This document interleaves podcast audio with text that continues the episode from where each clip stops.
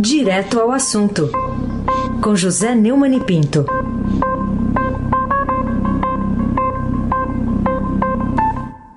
Fala, Neumani, bom dia. Bom dia, Carolina Ercolim, tintim por tintim. Por onde andará o Heisen? Está em Mogi, Buenos ele... Aires ou Paris? Diz ele que está andando, caminhando, fazendo... Caminhando. Jogue. Bom dia, Almirante Nelson e o seu pedalinho.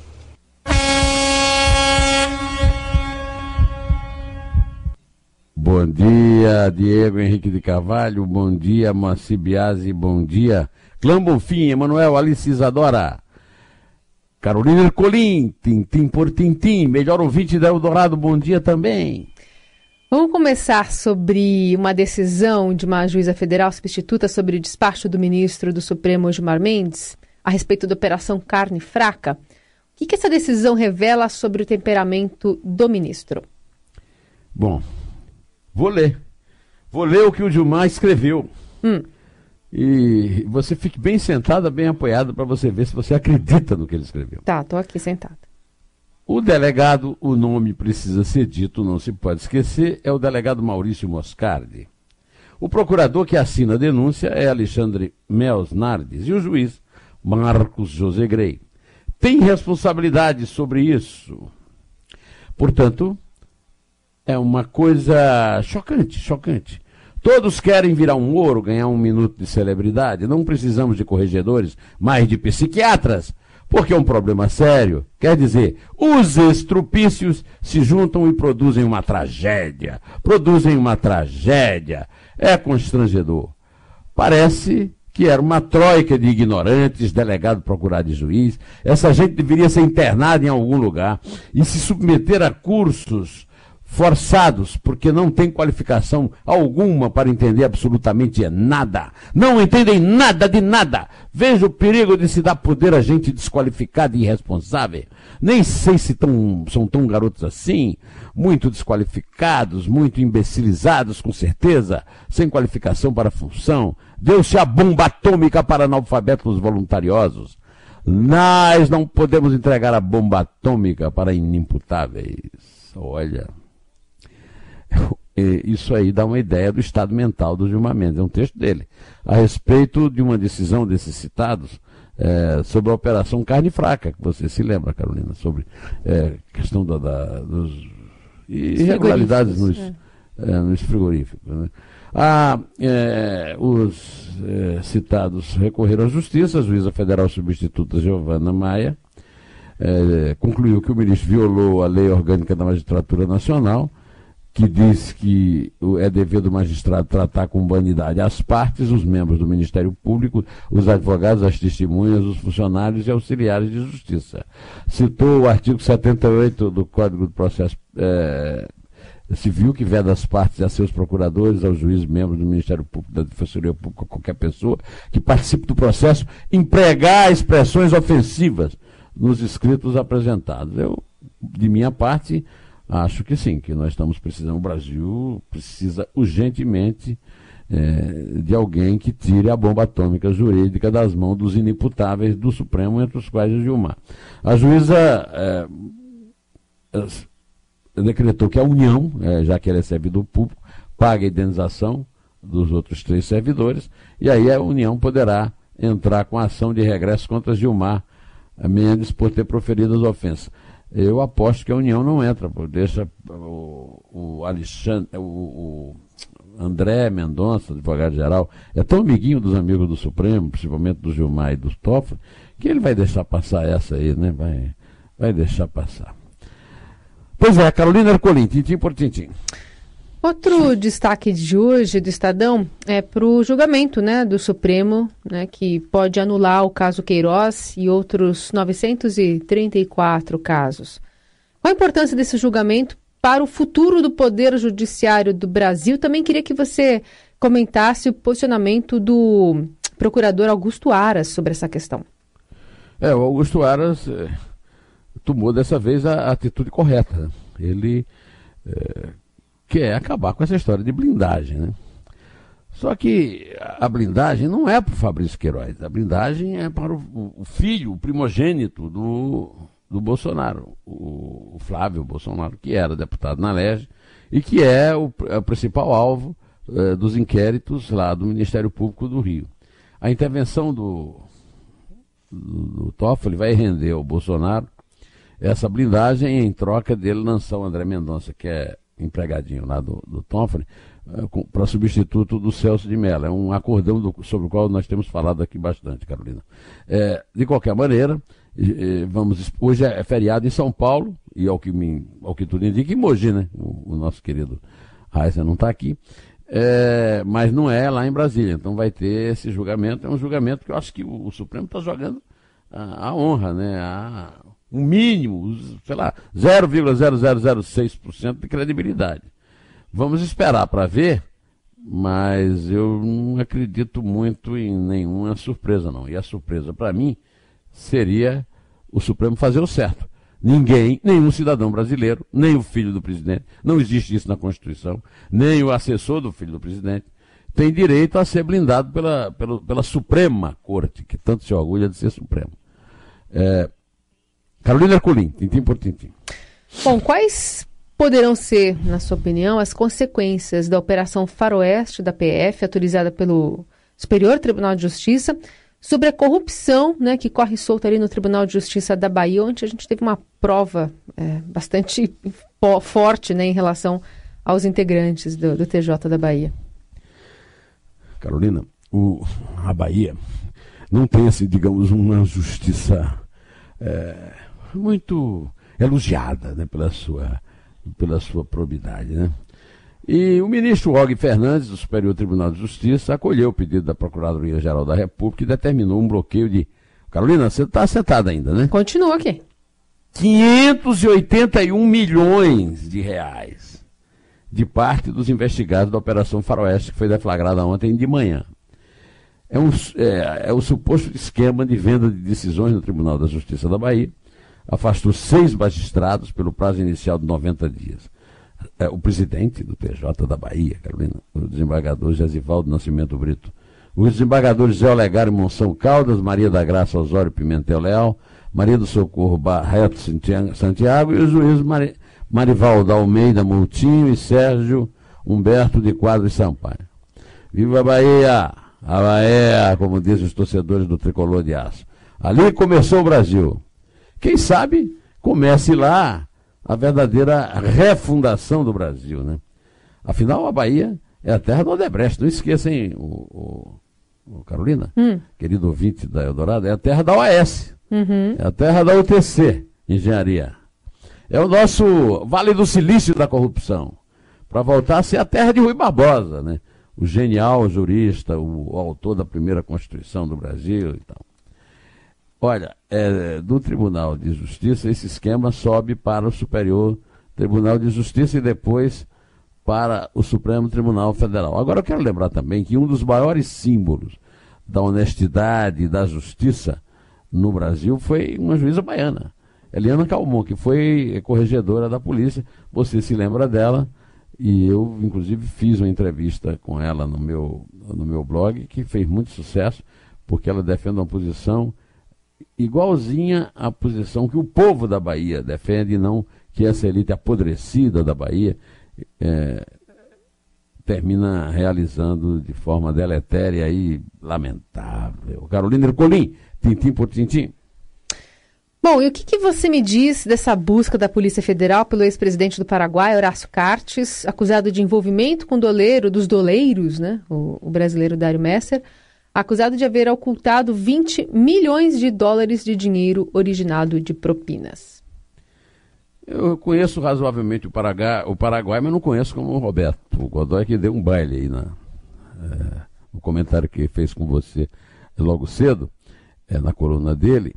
E eu vou. É, eu, eu estive lá, inclusive, eu cobri uma, uma, uma campanha política engraçadíssima, que terminou com o, o Stroessner, vencendo por 99,% dos votos, e que foi muito engraçada. Mas eu estou muito, há muito tempo fora, não, não, tenho ido lá, e eu quero lembrar só o seguinte, que é, há algum tempo, Carolina, não sei se você chegou a, a ouvir quando a música foi lançada, o Chico Buarque fez uma música chamada Fado Tropical, em que ele disse que o Brasil ainda vai ser um imenso Portugal. O Brasil está virando, na verdade, um imenso Paraguai. Né? É, quando o, o, o, Godoy descrevia as propriedades do Horácio Cartes, ex-presidente do Paraguai, e, e, e o, o, foro privilegiado dele, eu só me lembrei do Brasil. O Brasil é hoje um imenso Paraguai, e quem sustenta essa paraguaiação do Brasil é o Supremo Tribunal Federal. É, é a bomba atômica que nós temos que entregar todo dia aos inimputáveis. Carolina Ercolim, tintim por tintim. E você se surpreendeu de alguma forma com a celeridade da decisão da mais alta corte da justiça italiana, mantendo a prisão perpétua do assassino Cesare Battisti, né, que passou boa parte da sua vida aqui no Brasil, depois daquela decisão do, do ex-presidente Lula, né, sobre extradição bem no finzinho do mandato? Pois é. É a diferença de um país civilizado para um país que chegou a, a, abordar a civilização, mas voltou à barbárie com a decisão contra a possibilidade de prisão, de começo e cumprimento de pena, é, depois da segunda instância. O, depois que o PT saiu do poder no Brasil e o, a proteção ao é, Cesare Battisti, que não é ativista político, é um assassino cruel, brutal. Ele terminou sendo preso no Paraguai, veja, fugiu do Brasil, foi preso no Paraguai, foi levado direto para a Itália, está na prisão perpétua lá. É, ele, o Tribunal Superior declarou inadmissível o recurso apresentado por Battisti contra o Tribunal de Apelação de Milão, que em 17 de maio negou que sua pena fosse comutada para 30 anos de prisão ordenando a prisão perpétua.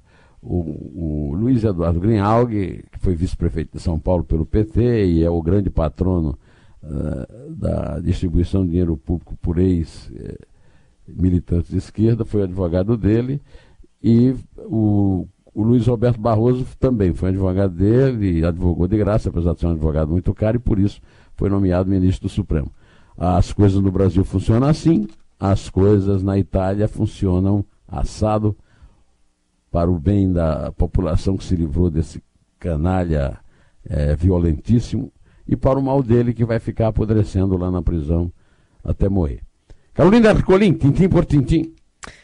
Ontem, ontem a gente teve a divulgação né, pela polícia de que, de fato, o tiro que matou a garota Ágata foi disparado pela polícia, né? Pela, pela, pela polícia, pelos representantes que estavam ali é, na, na, no Rio de Janeiro e que metralharam né, o carro onde estava a garota. É uma chamada, inclusive, de capa aqui do Estadão. Queria saber que possibilidades você acha haver né, de se identificar o autor de fato da, da bala, entre aspas, perdida aí no caso da menina Ágata. É, no caso, foi identificado, é o primeiro caso que isso acontece, as balas são sempre consideradas perdidas, uhum. e é um avanço né, que, foi feito na polícia. Vamos ouvir o Daniel Rosa, que vai falar sobre isso, é, e vai resumir o que aqui aconteceu, não? Ele foi indiciado por homicídio doloso com erro na execução. Juridicamente, o desfecho dessa investigação foi esse. Ele teve um objetivo, porém, por um erro nessa execução, por esse projetil ele ter é, se chocado com esse poste, ele bateu nas costas, infelizmente, dessa menina. É isso aí, essa é a história de todas as balas perdidas, seja disparada por bandidos, seja disparadas pela polícia, a bala perdida é o resultado do estado de conflagração produzido numa das cidades mais lindas do mundo, num centro de turismo internacional, que é o Rio de Janeiro, que virou uma espécie de inferno é, antes da morte. Né? É, o, eu só teria que rezar bastante para que fosse possível que outros autores de disparos sejam identificados e punidos dentro da lei. Não de forma é, violenta, por vingança e tal, mas punidos dentro da lei. É, Carolina Ercolim, tintim por tintim. Hoje é dia da consciência negra, né, Neumani? Sim, senhora. Por isso que é feriado em São Paulo, decreto da senhora Marta Suplicy. Então, aí, é, ontem a gente teve uma, é, um fato que eu queria que você comentasse aqui, que era uma exposição sobre racismo no Brasil, que acabou sendo pivô de discussões e acusações ontem na Câmara dos Deputados. O deputado federal Coronel Tadeu arrancou da parede, rasgou, pisou em uma imagem do cartunista Carlos Latuf, em que aparecia um policial com uma arma na mão e um rapaz negro estendido no chão, algemado e com a camisa do Brasil. E no cartaz lia-se a frase: o genocídio da população negra. E não só fez isso, mas pediu para um assessor gravar toda a cena, está publicada nas redes sociais do Coronel Tadeu. E a gente tirou um trechinho que está aqui para a gente dividir com você e os ouvintes. Estou aqui no salão da Câmara, está havendo uma manifestação sobre o racismo. O racismo crime. Claro que o racismo é crime. É a coisa mais abominável hoje no seio da nossa sociedade brasileira mundial. Isso é racismo policial de boina preta, arma na mão, sujeito negro, quer o quê? Quer dizer o quê? Que a polícia só mata preto? Isso aqui não vai ficar na parede, Isso aqui é contra a polícia. A polícia está para defender a sociedade. Um abraço para vocês, eu vou queimar esse cartaz aqui que não deveria estar aqui. Bom, é, o racismo é crime. Né? Havia antigamente a lei Afonso Arinos, hoje está na Constituição. Agora, esse coronel Tadeu é um baixíssimo, baixíssimo clero em todos os sentidos, até porque ele comete dois crimes aí, o racismo e ah, o, o, crime de, intervenção na opinião. Né? Ah, a charge manifesta uma opinião, ela não, não, não se pode acusar genericamente a polícia de matar gente só de matar gente, porque a polícia também protege a população de bandido. Agora, o, a realidade do racismo no Brasil precisa ser exposta e, e o, o, a charge que estava lá, eu não, não vi a charge, mas ela, quem pôs devia saber. Agora o Coronel Tadeu conseguiu seu minuto de fama, né?